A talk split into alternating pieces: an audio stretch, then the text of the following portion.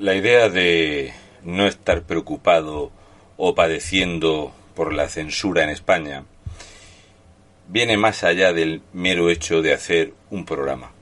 Por hacer un programa yo no cobro y no va de eso. Estamos hablando de la censura, de poder ir a un sitio, de poder desplazarnos, de poder grabar algo. ¿Por qué no pudimos ir a Ceuta cuando fue invadido? ¿Por qué? El estar padeciendo de si vas a entrevistar a una persona, invitas a un chileno al programa y YouTube te lo borra. Tener que andar preocupado de si yo digo una palabra y esto le cuesta el cierre del canal a David. Es inviable. Es inviable estar 20, 25, 30, 35 horas preparando un programa, esperando que aparte de tener cierto nivel y cierta calidad, esperar que la gente pues decida colaborar y, y echar una mano y ayudarte a mantenerte, a poder justificar echar todas esas horas de tu vida. A las noches de conducir, a las noches de estar fuera de casa, o si tienes que ir a Canarias y perder dos días de trabajar, tener una justificación, porque llega un momento en que no hay forma de justificarlo. Y el apoyo es fantástico y la gente es genial, pero es increíble tener de media 40.000 visitas y generar 17 euros. A David le preocupaba mucho el hacer el crowdfunding pensando en que daba igual la cantidad que se ponga, porque el que te odia te va a llamar pesetero y el que no también. De nada sirve explicar que somos dos, que un año tiene 12 meses y que Hacienda se va a llevar su parte y que la plataforma del crowdfunding se lleva el 10%. Así que si lo divides por meses, pues realmente no es un gran negocio. Da exactamente igual, pongas 5, 15, 25 o 200, da lo mismo vas a quedar igual. Y esto tiene su explicación, veréis. Si buscáis aquí arriba un murciano encabronado, no existe. Un canal con 115.000 suscriptores que voló. Otro canal con 20.000 voló. Otro canal con 12 o los que fuera voló. Me han echado de Twitter, me han echado de PayPal. En Facebook estoy vetado. Así que el único lugar donde puedo publicar es en el Patreon y cada vez tenemos más problemas para tener un Patreon, sea de un euro, de tres o de cinco. Y la verdad es que yo se lo agradezco muchísimo porque hay gente que está conmigo apoyándome desde el principio de tenerlo, pero al final nos van a silenciar. Lo más coherente sería tener una web propia, como es el caso, pero la gente, cuando tú quieres entrevistar a un político, el político necesita que su mensaje se escuche lo más posible. Y eso se consigue a través de las plataformas mayoritarias que son las que te ponen la censura. Entonces, por ejemplo, si nosotros queremos hablar de esto y empezar a preguntar a los españoles si piensan que estos extraños accidentes que pasan en Cuba contaminan más de lo que va a contaminar España durante un año, que si después de esto resulta que hay otra vez otra explosión en los combustibles en Cuba, y esto no se puede criticar, si quizá os parece que es censurable cuando nos ponemos a evaluar las energías renovables, el coche eléctrico, el petróleo, o a poner en duda las mentiras, la manipulación mediática, o por ejemplo poder hablar abiertamente de cómo es posible que las energías renovables si hace calor no funcionan, si hace poco aire no funcionan, si hace mucho aire no funcionan, si vaciamos los pantanos eh, para generar electricidad en mayo, luego decimos en agosto que tenemos sequía. ¿Qué pasa? ¿No se puede criticar esto? Ah, sí, la transición energética que era, fundir gas. El negocio con Biden era y fue y será siempre el gas. También vamos a encontrar problemas de decir, joder, qué guerra más rara cuando tenemos a un presidente con su línea fit, fit, fit, donde cualquier actor de Hollywood, sin miedo a las bombas, puede viajar tranquilamente a Ucrania, sacar barcos eh, de grano y todo esto no lo puedes criticar. Ya sabéis que siempre tendremos una enorme masa de detractores que nos va a denunciar. También el poder hablar claramente de la corrupción y de la delincuencia que se ha adentrado hasta el tuétano del Estado español, donde vemos que Felipón o Zapatero defienden a los condenados por corrupción. También poder hablar claramente de que Bildu es ETA y de que hay un enorme problema en la comunidad autónoma vasca, en Navarra, eh, se quieren adueñar de Castro, todo lo que pasa con el nacionalismo, la porquería del nacionalismo catalán, los golpes de Estado, pero todo esto hay que silenciarlo y hay que procurar no meter mucho el dedito porque enseguida los nacionalistas te van a denunciar. También el hacer esto de destripar las cuentas públicas y explicar cómo se nos roba dinero o cómo es imposible mantener el gasto público o que las eh, pensiones necesitan una profunda eh, transformación y reforma. Y no solo eso sino dejar de dar dinero a cualquiera que entre ilegalmente en este país. Todo eso es motivo de que te censuren y de que te quieran hacer callar. Cuando hablamos de muerte, de exceso de mortalidad, de la milonga del cambio y la cambia, cuando hablamos de los problemas con las medicaciones y todo lo que está sucediendo, todo a día de hoy es censurable y criticable. Y estar siempre pensando que ese programa va a ser el que te cierren, ese programa va a hacer que te cierren el canal, es jugar con los ingresos que tiene David y con lo que a mí me puede apoyar a la hora de desplazarme. Este lo anunciamos como el último equipo F. Mucha gente pensaba que eso no iba a suceder, pero David y yo llevábamos meses hablando de que era insostenible la cantidad de horas que echamos para esto, sobre todo él que se expone mucho en directo, pero yo por mi condición de el trabajo que yo hago, la familia que yo tengo, es cada vez más complicado justificar las salidas, los viajes y tal, y no se puede estar siempre dependiendo de a ver esta semana cómo va, este mes es que es muy malo, que si los libros, que si la cuesta de enero, que si es que es Navidad, que si es que es Semana Santa, así es imposible. Y la verdad es que te va haciendo, si os dais cuenta, hace muchísimo tiempo que David y yo no salimos a ningún sitio porque es inviable. Así que, como podéis ver, mi canal, el grande que me queda, de los dos que me quedan, no se puede monetizar no se puede monetizar, tu canal no es apto para la monetización. Y así es el paso previo a que te echen de la plataforma.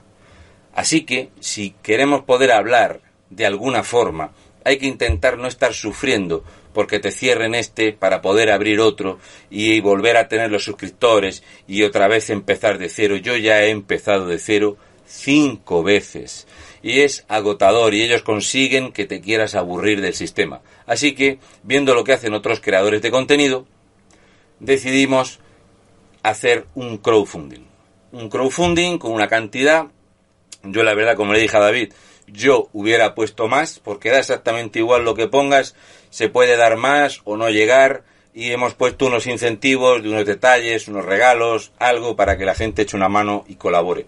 Así que animaros a todos a colaborar, al que pueda, al que le apetezca, al que crea que merece la pena, al que crea que está justificado, al que piense que lo mismo que pagas el Netflix para ver películas repetidas o con una enorme perspectiva de género, ¿por qué no? Lo que vale una cajetilla de tabaco, lo que te va a costar un día una copa, lo que vas a gastar en otra cosa, ¿por qué no?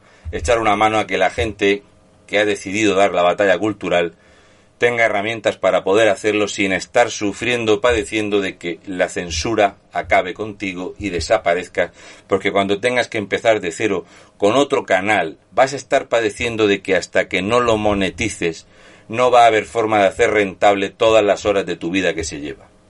Es una forma de echar una mano, de colaborar y creo que es correcto, coherente y lo mejor siempre es ser sincero y como yo suelo decir, ser muy franco.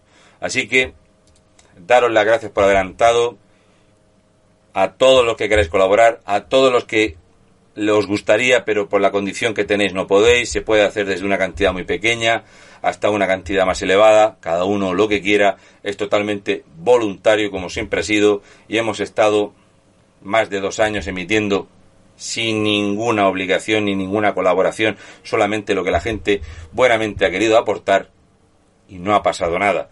A día de hoy, por desgracia, va a ser imposible seguir con esto. Yo no puedo seguir prescindiendo de un trabajo para echar una jornada laboral para hacer un programa, por mucho que lo disfrute y por mucho que me apetezca comunicar.